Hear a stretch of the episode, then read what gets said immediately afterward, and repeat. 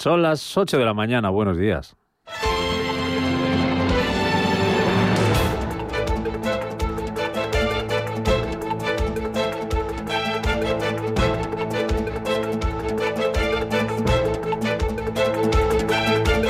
Capital Intereconomía, con Rubén Gil.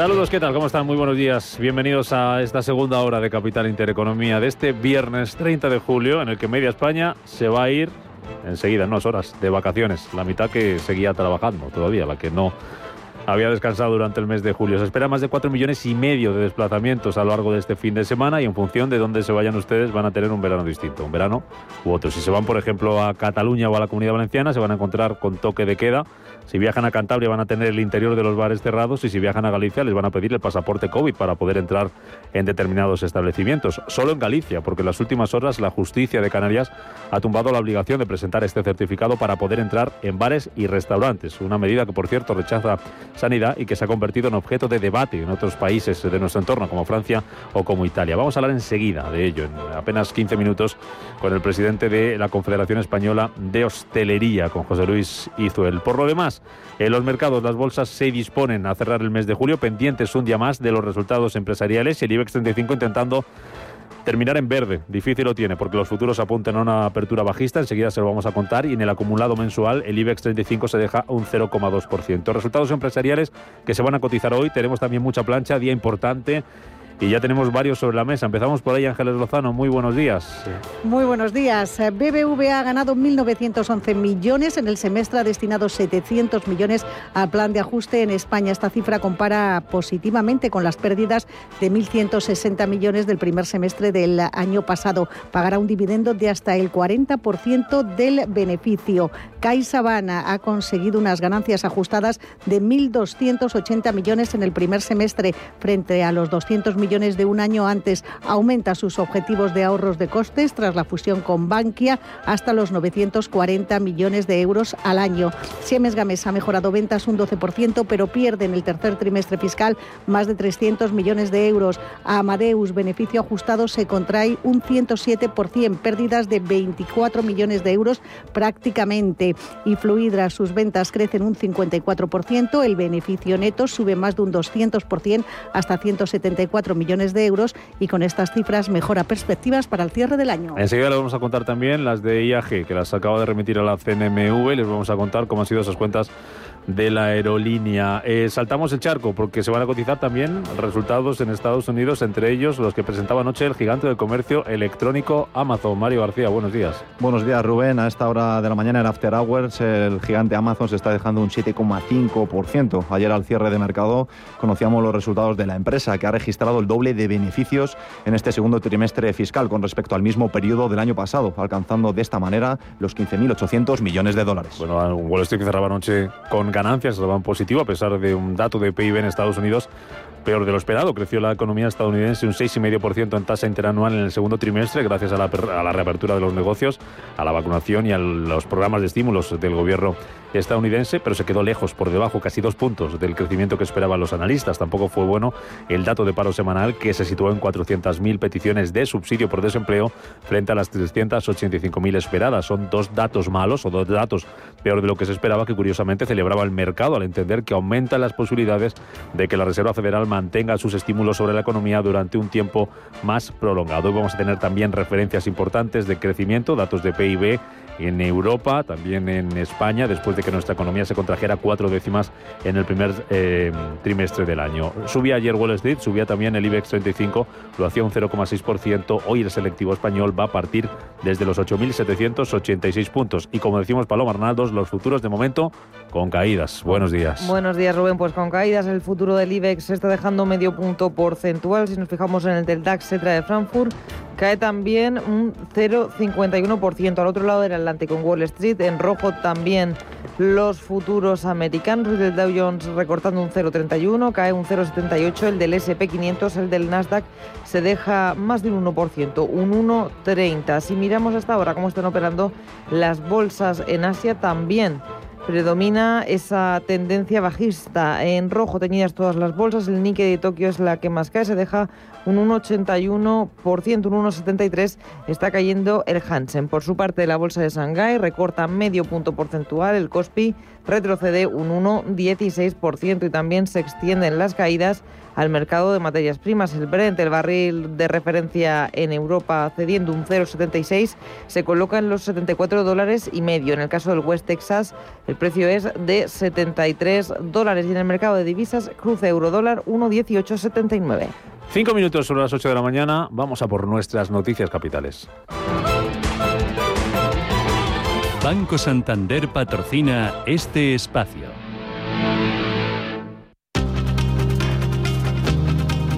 En Radio Intereconomía, Las noticias capitales. Pedro Sánchez se reúne hoy en Salamanca con los presidentes autonómicos. Al encuentro no asistirá el presidente catalán, Per Aragonés, pero sí el Lendakari Íñigo Urcuyu, tras ese pacto fiscal alcanzado con el gobierno. En esta conferencia de presidentes se hablará del reparto de los fondos europeos y de la campaña de vacunación a la que se refería ayer el presidente del Ejecutivo. La fase de la recuperación económica, que gracias al éxito de la estrategia de vacunación está mejorando continuamente los pronósticos que ya teníamos iniciales. Ahí están, por ejemplo, las previsiones del Fondo Monetario Internacional, que sitúan a nuestro país como el país desarrollado del mundo que liderará el crecimiento económico en el año 2022.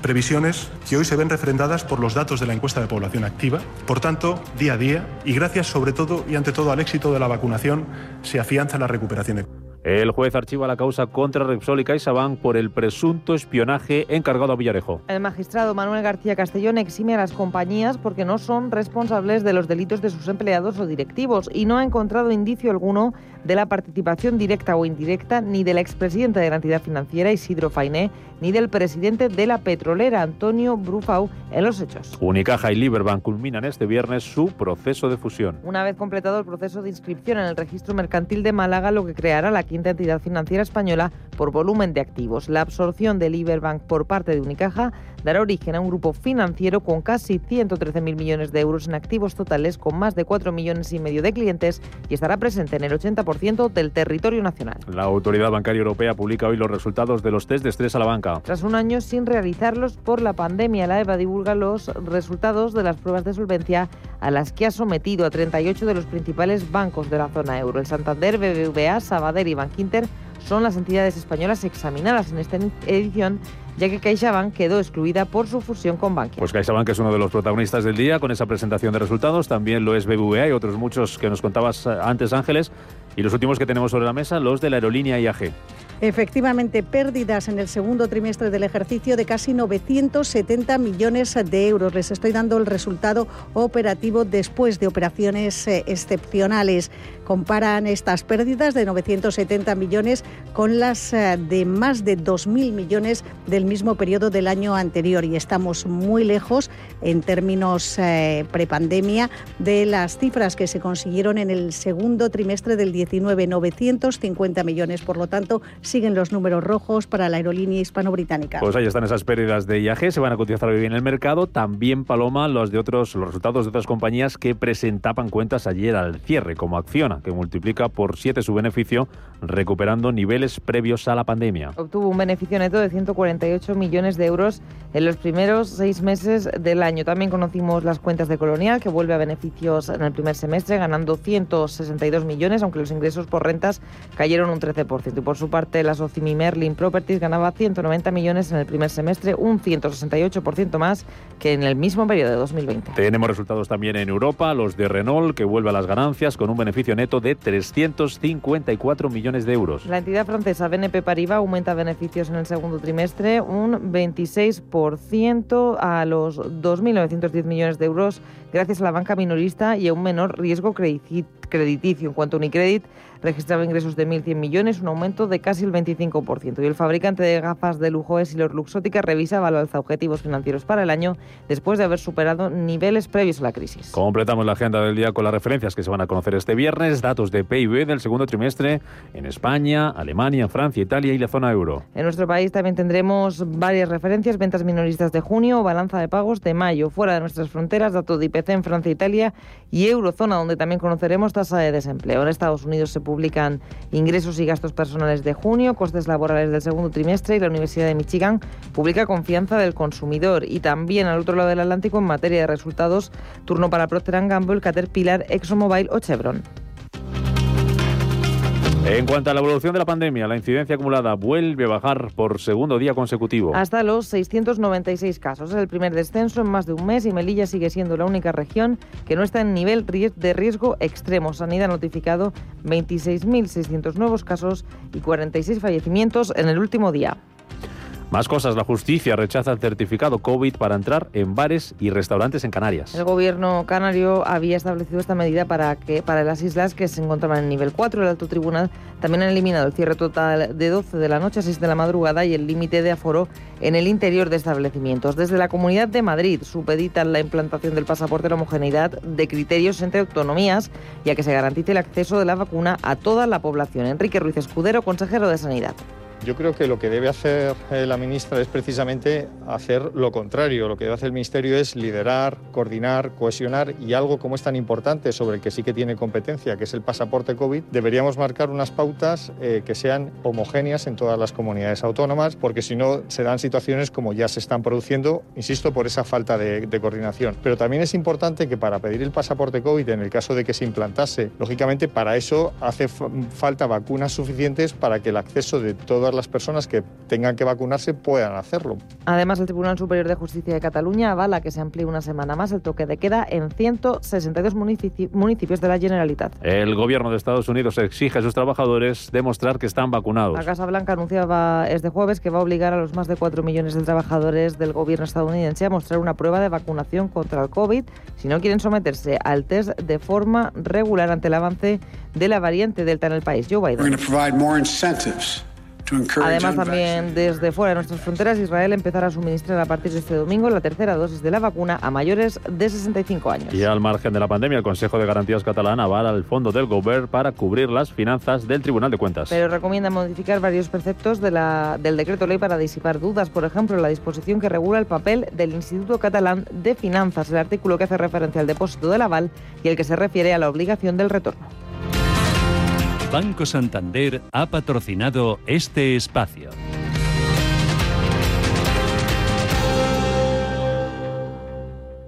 ¿Buscas hipoteca y aún no has dado con la tecla? Descubre la hipoteca online del Santander, digital desde el principio y con un gestor personal que te acompañe y resuelve tus dudas hasta el final, para que puedas gestionarla desde donde quieras y cuando quieras, con información del estado de tu solicitud en todo momento.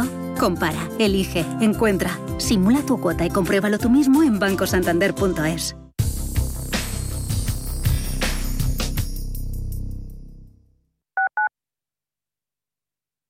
En Hospital HLA Universitario Moncloa cuidamos de ti y de los tuyos. Tras una colisión, nuestra unidad de tráfico te ofrece tratamiento integral y personalizado, un experimentado equipo multidisciplinar y asistencia urgente las 24 horas del día. Citas al 620-317-747, Avenida de Valladolid 83, Madrid. Hospital Moncloa te desea un feliz viaje.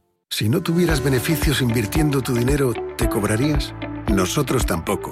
Así es el Result Investment de Finanbest. Un modelo de remuneración variable en el que tienes mucho que ganar. Porque solo ganamos si tú ganas primero. O lo que es lo mismo, si no sumamos, no restamos. Finanbest, tú ganas. Los pies son una de las partes importantes del cuerpo. Tienen que ver con el aparato locomotor y el bienestar general. Los domingos, a las 9 y media de la mañana y a las 12 y media de la noche, la salud empieza por los pies en Radio Intereconomía, con el especialista en cirugía del pie, Dr. Jiménez. El movimiento se demuestra andando. ¡Qué día tan divertido! Viendo animales, fresquitos, rodeados de naturaleza. ¿Te ha gustado? El elefante es cariñoso, el lince es sigiloso. ¿Qué cantas? Una canción con los animales del zoo. El flamenco es estiloso y el koala mimoso. Pues sí que te ha gustado. Reencuéntrate con tus animales favoritos desde 18,90. Zoo Aquarium de Madrid. Un zoo como tú. Si estás pensando en organizar un evento, en Restaurante El Torreón te lo ponen muy fácil. Con un paraje único y a 10 minutos de Madrid podrás disfrutar de las mejores carnes y pescados en sus salones y jardines. Comidas de empresa, congresos, bodas, comuniones, reuniones y comidas a la carta rodeados de bosques de encinas y la mejor gastronomía, calidad y confianza se unen para ofrecer una experiencia única. Visítanos en restauranteeltorreón.com y déjate sorprender.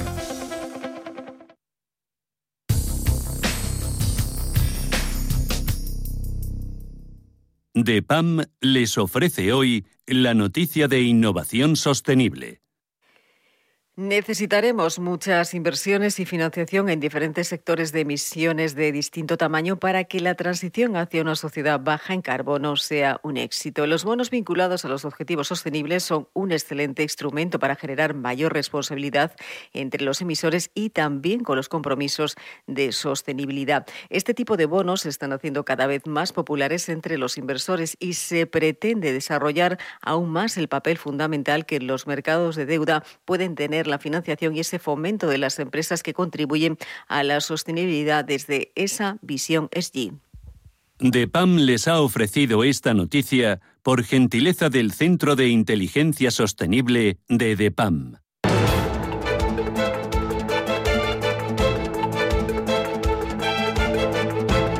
La entrevista capital.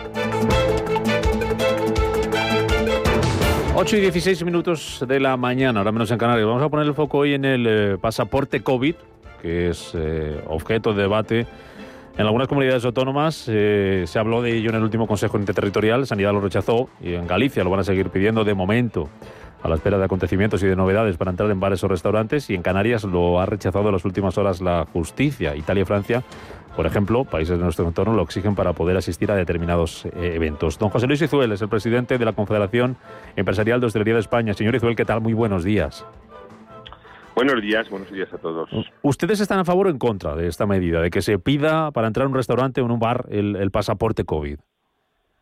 Mire, tiene muchos matices, ¿no? Así de manera generalizada y, sin una justificación mm, que, que, lleve alrededor muchas más medidas, como confinamientos, toques de queda, pues lo vemos de difícil. Pero es verdad que es una medida que se ha solicitado insistentemente, fundamentalmente de, de, bueno, de, los sectores que están cerrados. El ocio nocturno lleva más de seis meses pidiendo que se le pueda dejar abrir, solicitando pues el, el certificado, en fin, con todo lo que lleva aparejado, ¿no? Por lo tanto, como medida paliativa a cualquier tipo de cierre, pues lo vemos eh, lo vemos bueno pues que se podría aplicar aunque tiene difícil aplicación hay que ser realistas genera muchas dudas jurídicas inseguridad jurídica por todos los lados eh, y no es fácil, ¿eh? no, no, no es fácil. Por lo tanto, eh, ante la posibilidad de estar cerrado, bueno, pues vemos que puede ser una medida que contrarreste eso. Es también es verdad que donde se aplique esta medida, pues es verdad que se tienen que acabar las restricciones, ¿no? O sea, si solo se nos permite entrar eh, em, clientes con, con el pasaporte COVID, o sea, que se supone que ya tienen la pauta realizada, en fin, todo lo que lleva alrededor lo han pasado o han tenido una PCR positiva en los últimos días, bueno, pues esto supondría que no se nos, o sea, donde se permita, donde se aplique la solicitud de este pasaporte, bueno, pues se tendrían que acabar las restricciones. Mm, por ejemplo, en Cantabria, que ha vuelto a cerrar el interior de los bares, ustedes verían bien que se les exigiera a los clientes un pasaporte COVID y volver a abrir ese interior, ¿no? Sin ninguna duda, la Cantabria es de traca absoluta, o sea, de nuevo reiteran en, eh, bueno, en la acción de cerrar la hostelería que no les ha dado absolutamente ningún resultado. Yo creo que han liderado la peor gestión sanitaria durante muchos meses y lamentablemente de nuevo se vuelve a cerrar la hostelería a pesar de que bueno ayer parece que echaban marcha atrás y que es posible que se les eh, aplique bueno que, les dejen o les permitan abrir los interiores con, con, con, con este pasaporte. Bueno ante la posibilidad de que te cierren desde luego pues lo vemos una medida que puede ser en fin que puede ser razonable no sin ninguna duda.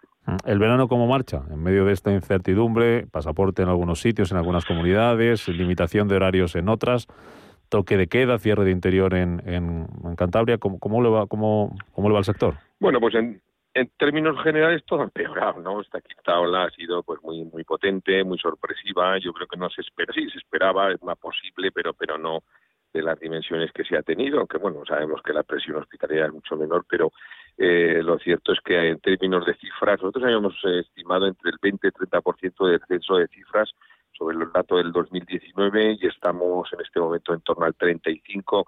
Esto llevado a cifras reales, pues hablamos en torno a 10.000, 11.000 millones de euros, lo que va a dejar de ingresar la hostelería eh, a lo largo de este verano. Y en cifras de, de turismo estaríamos hablando de 21.000 millones de euros, eh, en torno también al 35 es posible que empeorando, porque claro, todo todo ha empeorado. O sea, el, el, turismo internacional creíamos que, que, que, que, bueno que se iba a acercar con, con más facilidad, pero ha habido demasiadas pegas, demasiadas malas, malas bueno, demasiadas, eh, vamos a decir, informaciones negativas que eso al turismo le afecta mucho, demasiados semáforos. Eh, bueno, y aquí lo estamos viendo. Pues bueno, el turismo internacional muy afectado, pero es verdad que la ciudad podría ser mucho peor si el turismo interior que está tirando del carro con mucha potencia, yo creo que la gente está deseando tener esas vacaciones, está deseando recuperar la vida con normalidad y disfrutar de las vacaciones y el turismo interior, el turismo de los españoles, eh, la verdad es que es lo que está sosteniendo las cifras de negocio en muchos territorios. ¿Qué representa, señor Izuel? No sé si tienen echados ustedes la cuenta, el, el cálculo, ese turismo internacional para el sector de la hostelería en España en estos meses importantes de verano, estos meses fuertes de, de esta temporada estival, más o menos. Bueno, eh, ya he dado la cifra que, que eh, en fin, la bajada de ingresos en, turismo, en el global de la cifra, está hablando en torno a 21.000 millones de euros, o sea, de, de, de, de, cifra de bajada por lo tanto, bueno, pues las cifras, bueno, son los que, a ver, 21.000 millones es lo que venden muchos sectores, ¿no? En todo el año. Por lo tanto, pues unas cifras muy potentes, eh, en fin, es un desplome muy importante. Pero bueno, en la confianza que pronto esto mejore un poco, en fin, eh, que los planes de vacunación hemos reiterado vacunar por tierra, mar y aire y que los planes de vacunación sigan. Estamos, yo creo que, que cada vez con, con, mayor índice de vacunación y esto yo creo que a, a, muy, a muy corto plazo va a haber un cambio, un punto de inflexión, vamos a ver la luz al final del túnel, que ya pensábamos verla en el mes de junio, pero lamentablemente era un tren que venía de frente, ¿no? O sea, pensábamos que era la luz al final del túnel, pero había, nos hicimos la, la ilusión y no, no, era un tren que venía de frente, lamentablemente. Esa, esa realidad del sector, ¿cómo está? ¿Cómo nos dibujaba usted? ¿Cómo, cómo se ha reflejado, en, cómo se ha traducido en el empleo? Ayer conocíamos ese dato de la EPA, nos dejó una importante creación de empleo. ¿Se ha, se ha visto en, el, en, en la hostelería? Sí, sin ninguna duda la hostelería está tirando, está sacando gente de los ERTES, aún tenemos gente en ERTES, que sigue habiendo zonas muy, muy afectadas, con hoteles cerrados, con establecimientos cerrados, eh, en fin, y está siendo, bueno, pues, pues, pues, eh, bueno, yo creo que a corto plazo todo va a empezar a fluir con normalidad, eh, tiene que ver un poco con la situación sanitaria, ¿no? O sea que la hostelería refleja clara en cuanto eh, se ven las cifras que aumenta en el nivel de empleo, pues la hostelería ahí está tirando el carro sin ninguna duda.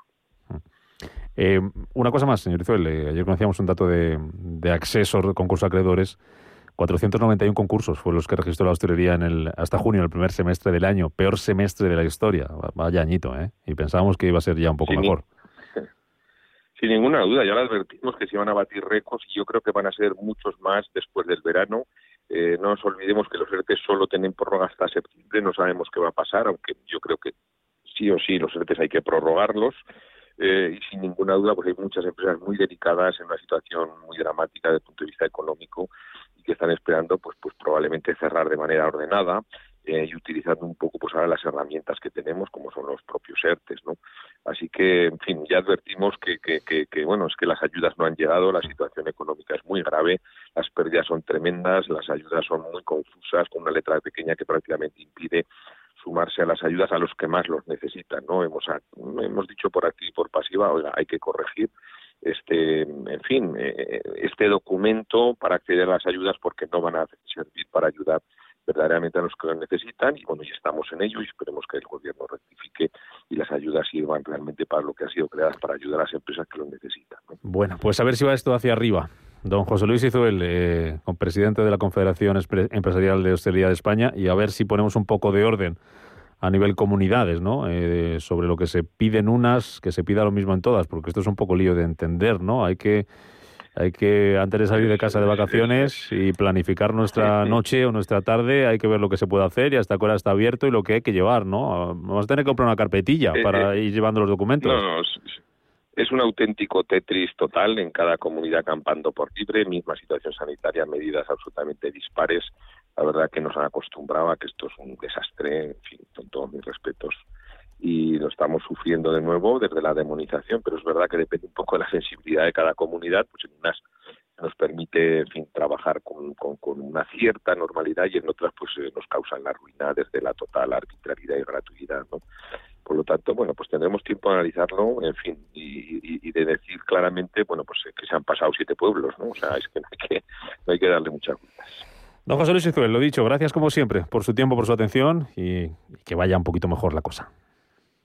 Seguro. Hasta la próxima. Es lo que deseamos todos. Un abrazo fuerte, gracias.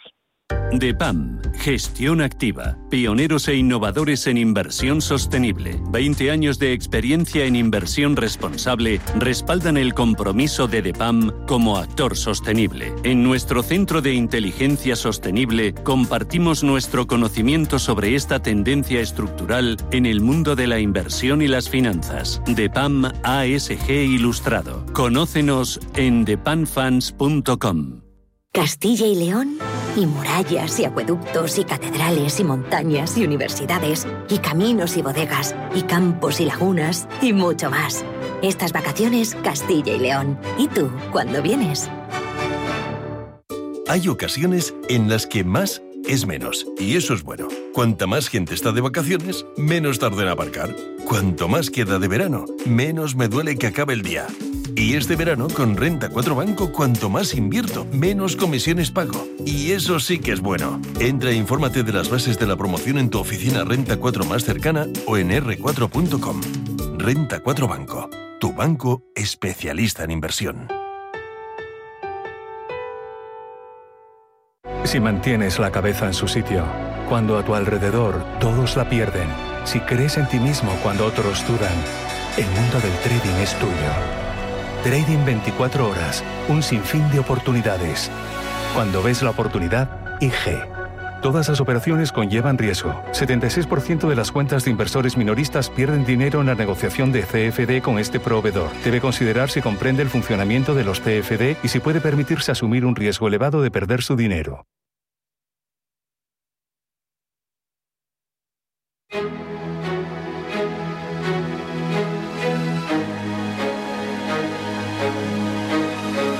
En Intereconomía, la tertulia capital.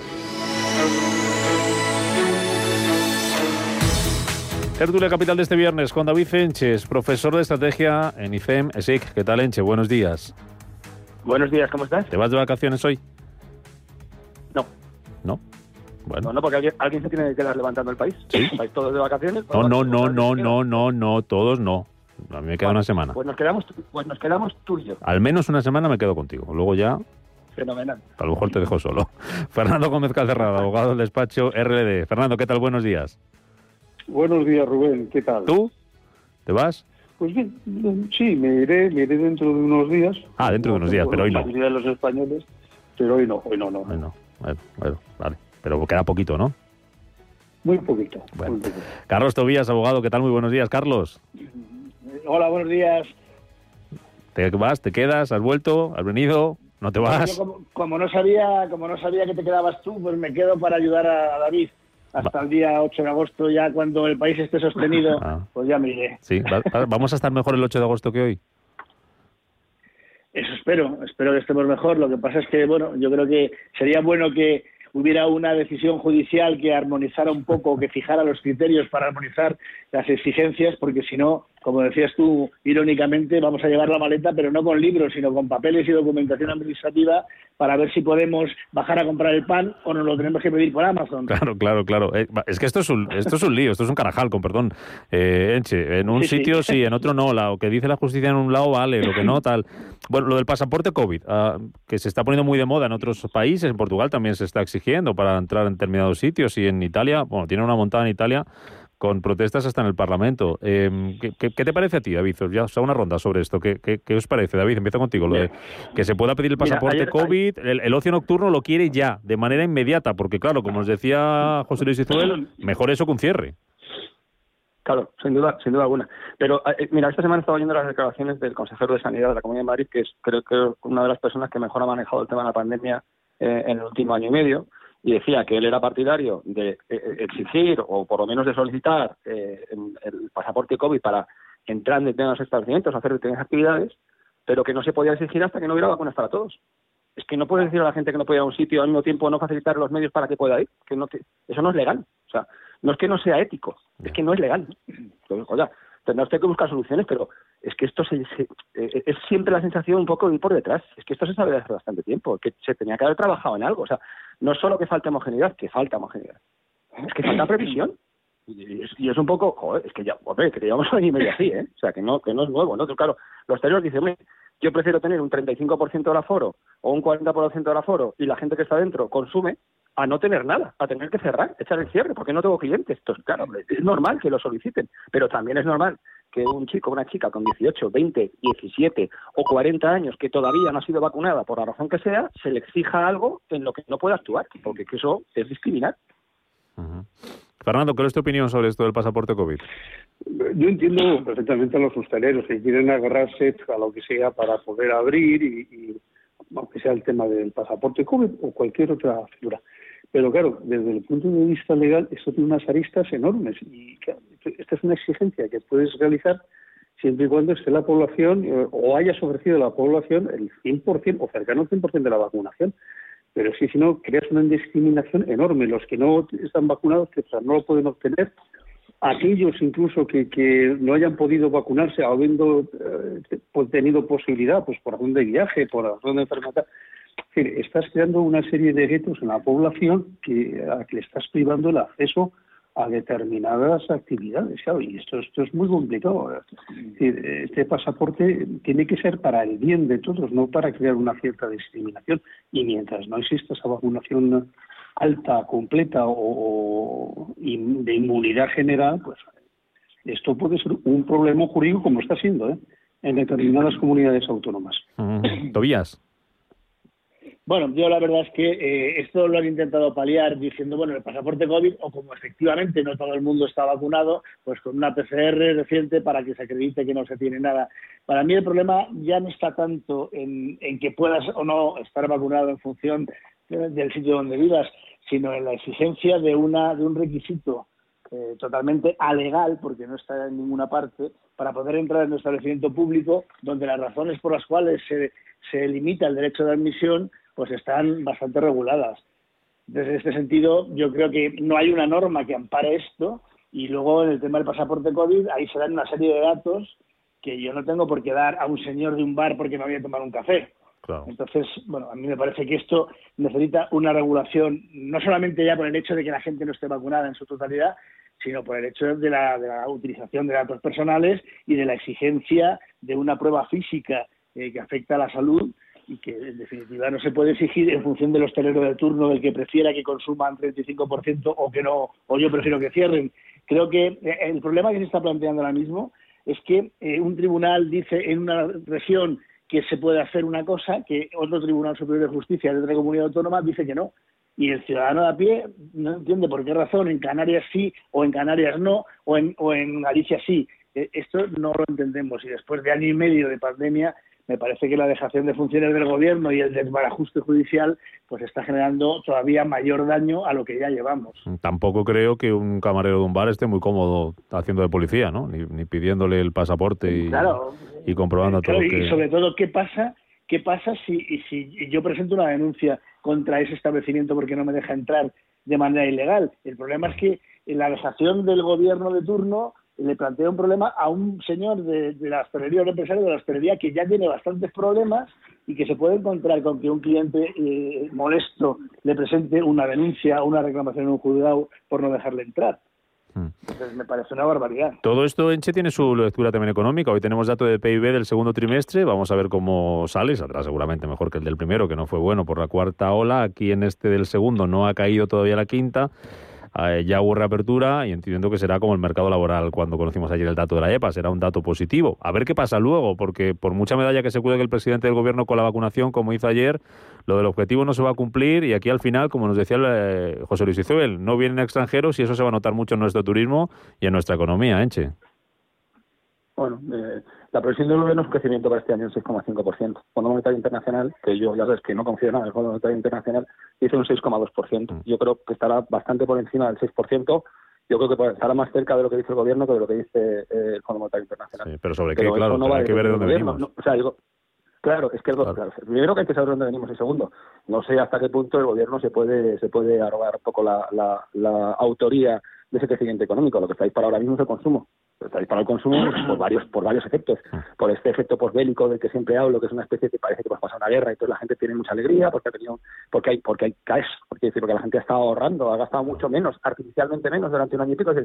hay un montón de razones para que la economía en principio funcione bien. Lo que hace falta es saber si esto es sostenible en el tiempo y, y, y, tratar de coger, eh, eh, de, de, aprovechar ese impulso, esa ola, ¿sí? Pues para surfear un poco, ¿no? Para avanzar, para avanzar un poco más, ¿no? Y eso ahí es donde tengo mis dudas, eh, sinceramente, tengo mis dudas con respecto a qué va a ocurrir, eh, porque ya me están hablando de eh, que exige, Unidas Podemos exige la subida del salario mínimo personal y Calvino decía que no, pero dice que sí, que sí quieren regular los alquileres, etcétera. Entonces, como empiecen a tomar este tipo de medidas, que yo creo que tarde o temprano las van a tomar, más un mal reparto de los fondos europeos, que me temo que más que mal reparto va a ser un reparto pues muy partidista, muy particular, pues eso no, eso eso no quiere decir que la economía vaya a caer un 7%, pero que probablemente no crezca con el empuje que podría crecer si se hicieran las cosas de manera lo más razonablemente posible. Mira, antes cuando estábamos hablando del tema del pasaporte, decía que hay un dicho que es, que es fantástico, que es que no puedes buscar una solución sencilla a un problema complejo es muy difícil encontrarla. Problemas complejos requieren soluciones complejas.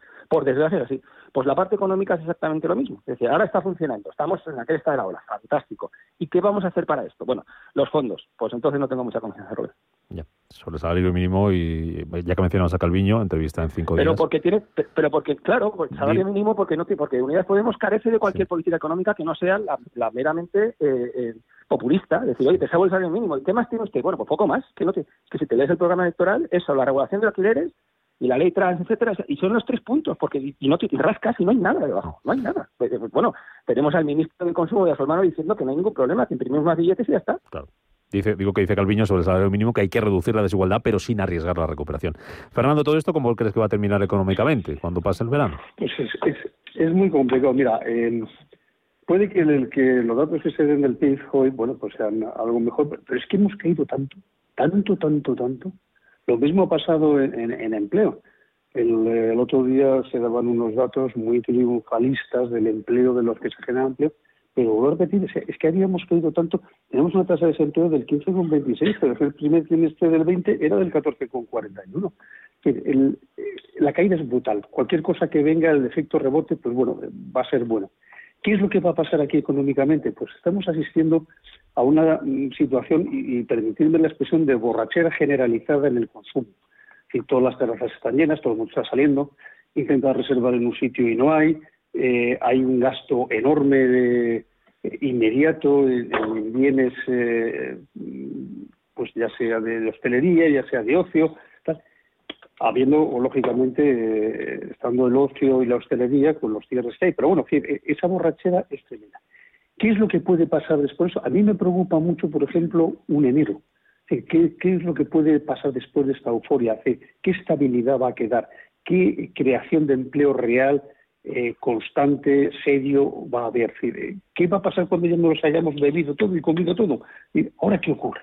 Y esa es mi gran preocupación, porque las medidas que está implantando el gobierno, pues bueno, pues son medidas de maquillaje, de caladería, eh, lo decía ahora David, la ley trans, eh, tener más de salario mínimo que va a, generar una gran preocupación en los empresarios. realmente qué hay detrás de eso. Y es muy difícil porque me temo mucho que es esta pátina una vez que rascas y arañas, debajo de ello pues va a haber muy poca seriedad y muy poca contundencia, muy poca creación de empleo en industria, muy poca creación de empleo en, sectores bueno pues de servicio que no sean la hostelería. Yo tengo una gran preocupación después de en la resaca que puede venir después de esto. Ah, Carlos.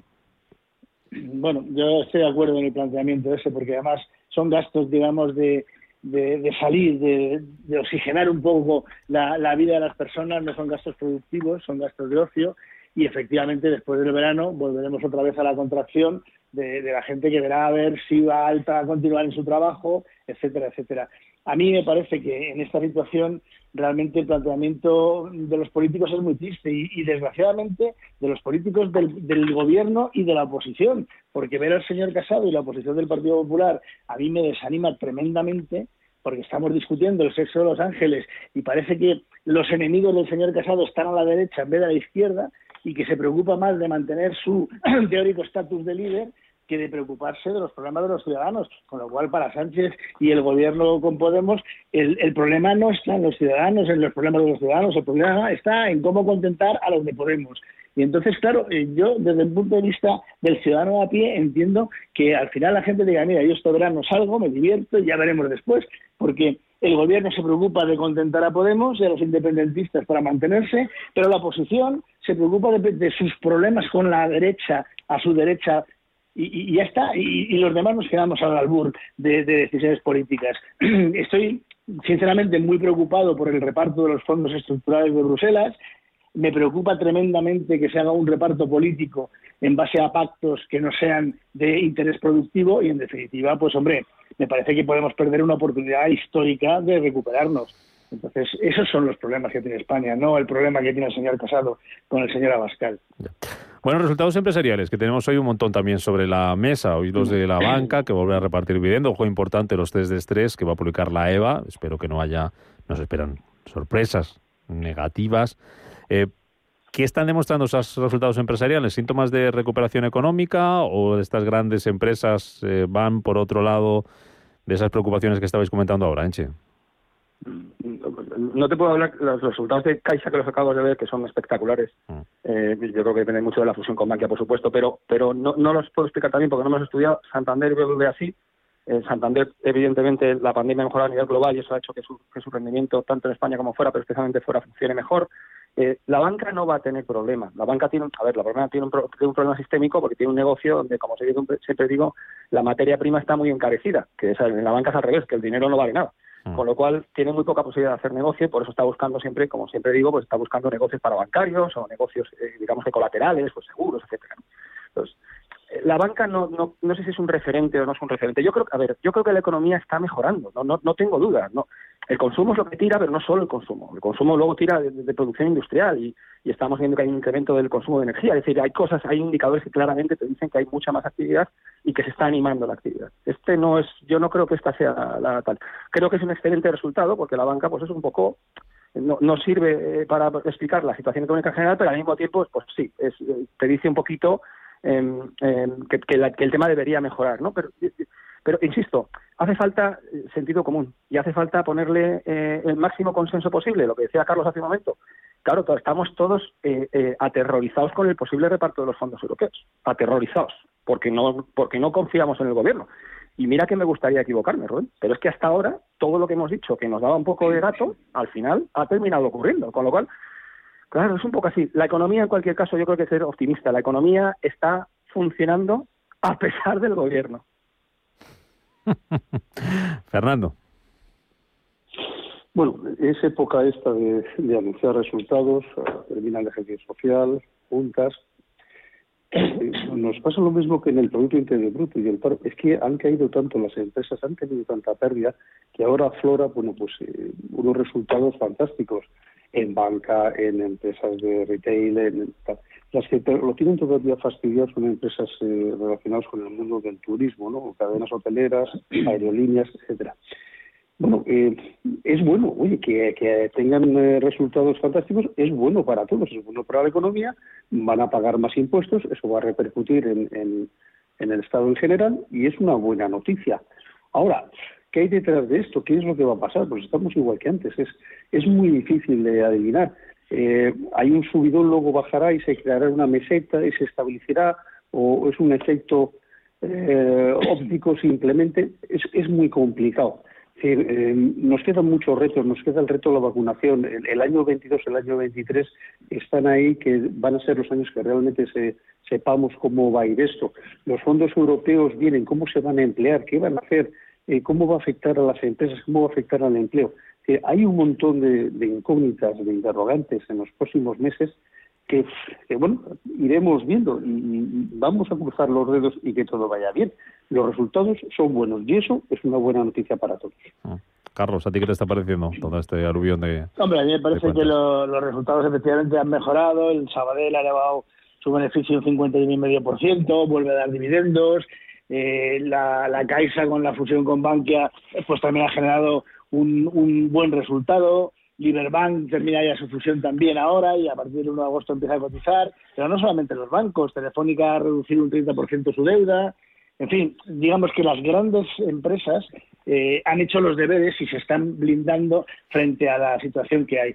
A mí esas no me preocupan tanto en la medida en la que, pues, entre la regulación de Bruselas y su estructura y su músculo financiero, pues, han podido aguantar el tirón. Eh, el problema está en las pequeñas empresas. Eh, que Telefónica reduzca un 30% su deuda o que el Banco de Sabadell eleve un 51% sus beneficios, pues a la pequeña empresa no le produce ningún efecto directo si luego después no hay créditos o suben los precios. Entonces a mí me parece que eh, hay que distinguir entre la, gran empresa y la pequeña empresa, que es el tejido empresarial que, que, integra eh, prácticamente la totalidad de España me preocupa lo que va a pasar después del verano, porque ahora yo creo que hay un paréntesis, la gente está harta ya y ha dicho, bueno, mira, eh, olvídate de mí hasta septiembre y en septiembre me cuentan los problemas, pero ahora déjame que me vaya a la playa y que me vaya a descansar. Entonces yo creo que es importante ver qué va a pasar después. Es muy importante lo que ha dicho tu entrevistado, qué va a pasar con los ERTES. Él dice, sí o sí, se van a prorrogar. Bueno, a lo mejor sí o sí, pero no todos. Entonces esas incertidumbres se generan en el pequeño empresario no se plantea en Telefónica. Entonces, eso es un problema que lo tendremos que resolver a la vuelta. Mm, en 30 segundos, eh, cada uno, quiero que me digáis algo antes de despediros sobre el archivo de esa investigación por parte del juez para de la investigación a Repsol, a CaixaBank y a su presidente Brufao y al expresidente Faineso los encargos a Villarejo. Ahora, ahora, ahora ¿qué hacemos? No, hacemos, no, hacemos, no, hacemos, no hacemos nada. El juego ha determinado que esta gente no tiene absolutamente nada que ver. Sí, pero ya sabes cómo es España, que esto se ponemos, contamos la noticia, la pena del telediario y ahí se queda. Ya, bueno, pues ya está. Es que no, es que quiero decir, eh, siempre alrededor de Villarejo, por las connotaciones políticas, ha habido un montón, un revuelo eh, mediático increíble. Ya dijimos hace tiempo también eh, que iba a quedar esto mayormente en agua de borrajas quizá con alguna aplicación de alguna persona de algún partido político, bueno, pues no sé, porque habrán tratado con este señor, que no era un señor muy respetable al parecer. Por lo demás, yo la verdad es que no, no, no tengo dudas del comportamiento ético y del buen gobierno de empresas de la talla de la Caixa o de Drola o de otras que no me, que no me cabe en la cabeza, vamos, con lo cual creo que es una excelente noticia. Mm, Fernando. Fíjate, Rubén, la cantidad de procesos judiciales que hemos ido viendo estos años, mm. que al final terminan en nada, pero que queda en un descrédito de las personas que, que estaban ahí involucradas, llamadas a declarar, procesados, etcétera, etcétera, eh, es tremendo, es tremendo. Se han visto ahí sin comerlo ni beberlo. Pero muchísimos, y es, es un estigma, bueno, pues ya esa persona, aunque haya sido absuelta, ya tiene la cruz de por vida. Y esto realmente habría, no sé, no sé si, yo no me dedico al mundo procesal, pero pero no sé, tendría que haber una mayor seriedad o, mayor, no sé cómo llamarlo, que cuando llames a un político, cuando sea público, que tengas una seguridad enorme de que de verdad al final va a haber un procesamiento, una condena y un juicio en todos los sentidos. Es tremendo, mm. tremendo. Tobías, concluya usted. Bueno, la realidad es que eso se venía ya conociendo en el mundo profesional, se llama la pena de banquillo. Es decir, eh, solo por ir al banquillo ya tienes un castigo social. Y a mí me gustaría recordar para terminar lo que le dice el propio juez a la fiscalía que se empeña en procesar, en que se procese el señor Rajoy. Y dice, la actividad instructora no puede concebirse como una suerte de soltar la red en fondeo por si se encuentra el delito que no se puede dar palos de ciego y luego que no pase nada. A mí me parece que eso refleja un poco la situación que está pasando ahora mismo. Os dejo viendo el tenis, que no va bien la cosa, ¿eh? que pierde Carreño. Eh, Vaya. Y bueno, ya nos han, dado, nos han dado bien en balonmano. Normal que no era definitivo, pero a, ver, a ver si mejora la cosa. Eh, David Fenche, Fernando Gómez Calcerrada, Carlos Tobías, un placer como siempre, pasado un buen viernes y venga prontito de vacaciones. Cuidaros mucho, gracias. un abrazo para todos.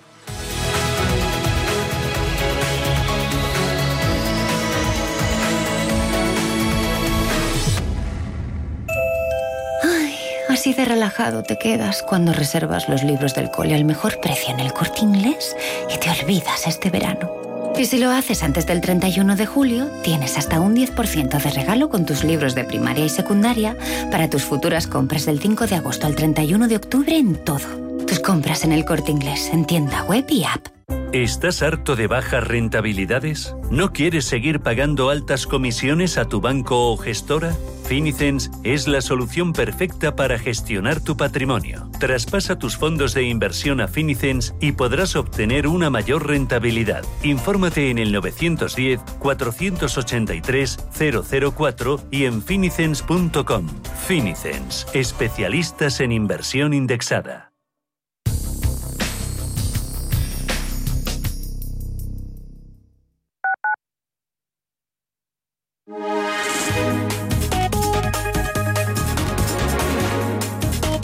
Mafre patrocina la información del tiempo. Muy buenos días. Para hoy viernes esperan cielos nubosos con posibilidad de alguna lluvia débil en el área cantábrica, área del estrecho y norte de las Islas Canarias. En el resto de la península cielos poco nubosos o despejados, aunque con intervalos nubosos al principio en Galicia, Comunidad Valenciana y este de Canarias. Por su parte, temperaturas diurnas en ascenso en el norte y este de la península, siendo el entorno del Alto Ebro y en descenso en el extremo suroeste peninsular. Mafre ha patrocinado la información del tiempo.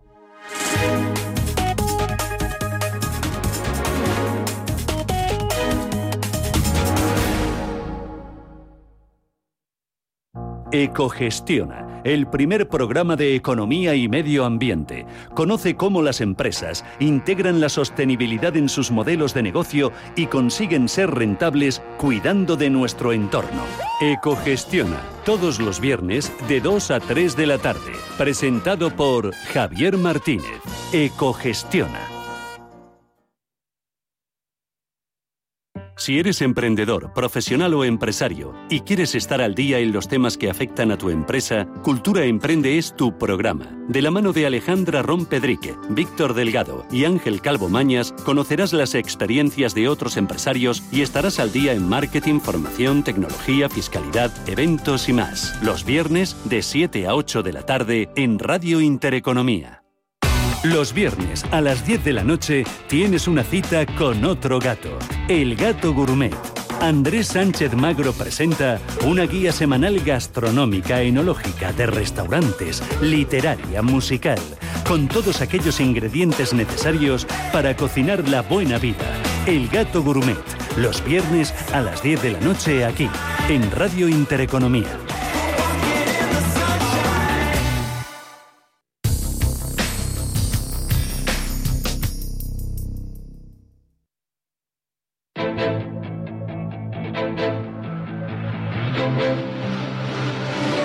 Capital Intereconomía, siempre por delante.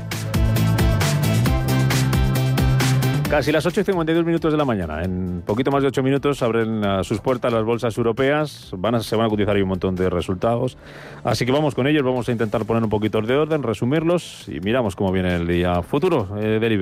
Ángeles Lozano, muy buenos días. Muy buenos días de nuevo a todos. Caída del 0,55% en una jornada en la que otra cosa no, pero leer resultados es lo que vamos a hacer eh, ventas eh, después sobre todo de esos resultados en eh, Amazon y de que los mercados asiáticos hayan girado unánimemente a la baja. Falta de la jornada de hoy el selectivo casi en tablas pero perdiendo ligeramente en el mes. Con la caída de hoy podríamos estar hablando de un descenso de medio punto porcentual si se cumple lo que dicen los futuros. Ayer tuvimos dato de PIB en Estados Unidos, hoy lo tenemos en la eurozona. También vamos a conocer el IPC del mes de julio en la zona euro y la tasa de desempleo. Además, en Estados Unidos esta tarde se publica el dato de inflación que más sigue la Reserva Federal, el deflactor de precios al consumo. Y resultados empresariales, pues ya saben, BBVA, CaixaBank, IAG, Colonial, Siemens Gamesa, muchísimos dentro del índice español. Miraremos también a los bancos. La EVA publica esta tarde los resultados de los test de, de estrés, pero será ya con el mercado europeo cerrado. Les recuerdo que la prima de riesgo está en 72 puntos básicos, la rentabilidad del bono a 10 años en el 0,26. En Europa muchos resultados también, Paloma, y los futuros también en rojo. También en rojo, el del DAX cayendo un 0,72. El del Eurostock 50 se deja un 0,77. Tenemos algunas referencias que nos llegan ya desde Francia. La economía francesa creció un 0,9% en el segundo trimestre, tras permanecer estable en los tres primeros meses del año. Según la primera estimación, el PIB francés está un 3,3% por debajo de su nivel en el cuarto trimestre de 2019, el último antes de la crisis sanitaria. En cuanto a los protagonistas del día, resultados de Air France, BNP Paribas, Hermès, L'Oréal, Renault Unicredit o Essilor Luxótica. Los de Air France, los recordamos, el grupo registró en el primer semestre pérdidas de 2.970 millones de euros, un 33% menos que en el mismo periodo de 2020. En cuanto al banco BNP Paribas, aumenta beneficios gracias a la banca minorista y al menor riesgo crediticio. Desde Hermes hablan de excepcionales resultados del primer eh, semestre con un aumento de las ventas del 77% y en cuanto a Unicredit informó de un aumento trimestral del 16% de las ganancias. En Estados Unidos futuros también que vienen en rojo, caídas del 0,4% para el Dow Jones, casi un 1% bajo el futuro del SP500 y casi un 1,5% se deja el futuro del Nasdaq. Como decía Ángeles, jornada de caídas también en las principales bolsas asiáticas y números rojos también, eh, ceden un 0,7% los futuros del petróleo. Don Jesús Sánchez Quiñones, director general de Renta 4 Banco. Jesús, muy buenos días. Buenos días. Bueno, hay que hablar de los resultados empresariales sí o sí, van a ser hoy los protagonistas en el mercado. Eh, si quieren nos quedamos con los de la banca. Aquí en, en España, CaixaBank, BBVA, ¿qué le han parecido? Así, en un primer vistazo, los del BBVA sí que se ve una sólida evolución de las comisiones netas, las provisiones a la baja y mantiene un capital elevado. En general, a la banca lo que sí que le ha favorecido, le está viniendo muy bien, es el haber levantado la limitación al pago de los dividendos a partir de octubre y esto es lo que ha hecho que en, en el último mes la banca en general haya tenido un buen comportamiento. En cualquier caso, lo que sí que estamos viendo en general es que los inversores están fijando más en las expectativas que están dando las entidades que los propios resultados. Eso lo vimos ayer en Amazon, que al bajar la guía para este año cayó un 7% y es uno de los motivos que hoy las bolsas en Europa vienen con ciertos descensos. De todo el goteo de los que hemos visto, por ejemplo, en nuestro país, Amadeus, Siemens Gamesa, IAG, con pérdidas eh, abultadas, eh, ¿qué, destacaría de lo que ha podido ver que, que le llama la atención? En el caso de Amadeus sí que se ve que están superando las previsiones que había respecto al beneficio operativo, que hay una mejor evolución de la deuda, pero de nuevo habrá que esperar a eh, oír lo que dice la compañía en la conferencia con analistas para saber si han cambiado algo sus expectativas para lo que queda de año no. En general los resultados están siendo muy buenos en comparación con el peor trimestre del año pasado que fue el segundo trimestre pero lo relevante es que las compañías tengan más visibilidad y lo transmitan así al mercado. Para terminar, don Jesús, en, cuanto al sentimiento de mercado, si nada cambia y mi memoria no me falla y cerramos julio negativo, va a ser el segundo mes seguido en rojo. ¿Motivo para la preocupación? ¿Da síntomas de agotamiento esto o qué está pasando? Pues, eh, ya nos habíamos olvidado que las bolsas fluctúan y que no van a estar todos los meses en positivo. Lo que se está viendo en cualquier caso es que las caídas, en cuanto son de cierta importancia, enseguida aparece el dinero al seguir el apoyo de los bancos centrales. En agosto hay menos volumen y eso sí que suele hacer que las oscilaciones sean mayores tanto al alza como a la baja. Don Jesús Sánchez Quiñones, director general de Renta 4 Banco. Gracias como siempre por el análisis, buen negocio y feliz viernes. Muchas gracias.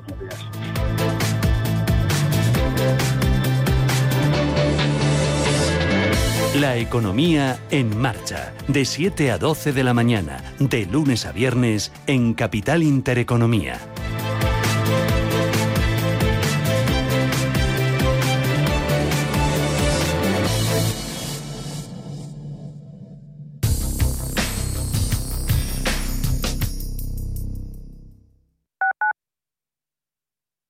Urbanitae es una nueva plataforma de inversión inmobiliaria que te permite invertir a lo grande con cantidades pequeñas. Uniendo a muchos inversores, logramos juntar el capital suficiente para aprovechar las mejores oportunidades del sector. Olvídate de complicaciones. Con Urbanitae ya puedes invertir en el sector inmobiliario como lo hacen los profesionales. ¿Pensando en comprar una casa?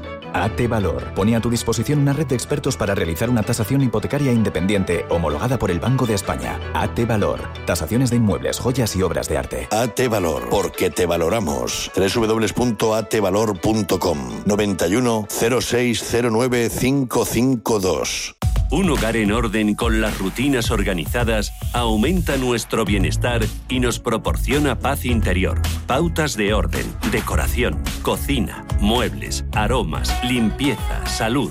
Todo el mundo del hogar tiene cabida en la mañana de los sábados en Radio Intereconomía, en Casa con María. Los sábados de 10 a 11 de la mañana con María Leani. Tormenta tropical en Faunia. ¡Corre, papá! Digo, corre, Tucantoco. Allá voy. No saltes tanto, Titi de Goeldi. ¿Qué hacéis? Hijo, páusalo. Isabel, somos animales de la jungla en plena lluvia amazónica. ¿En serio, Juan? Vaya Faunia. Este verano, ven a Faunia. Descubre de cerca las especies más sorprendentes en su propio hábitat. Consigue tu entrada desde 18,90. ¿Sabía usted que unos pies con problemas pueden paralizar nuestro ritmo de vida?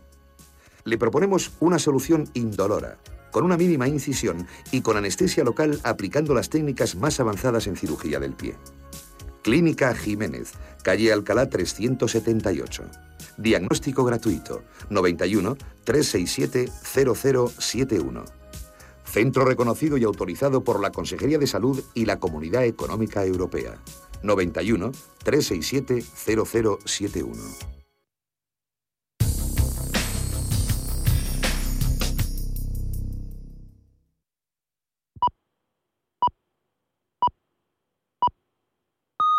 CaixaBank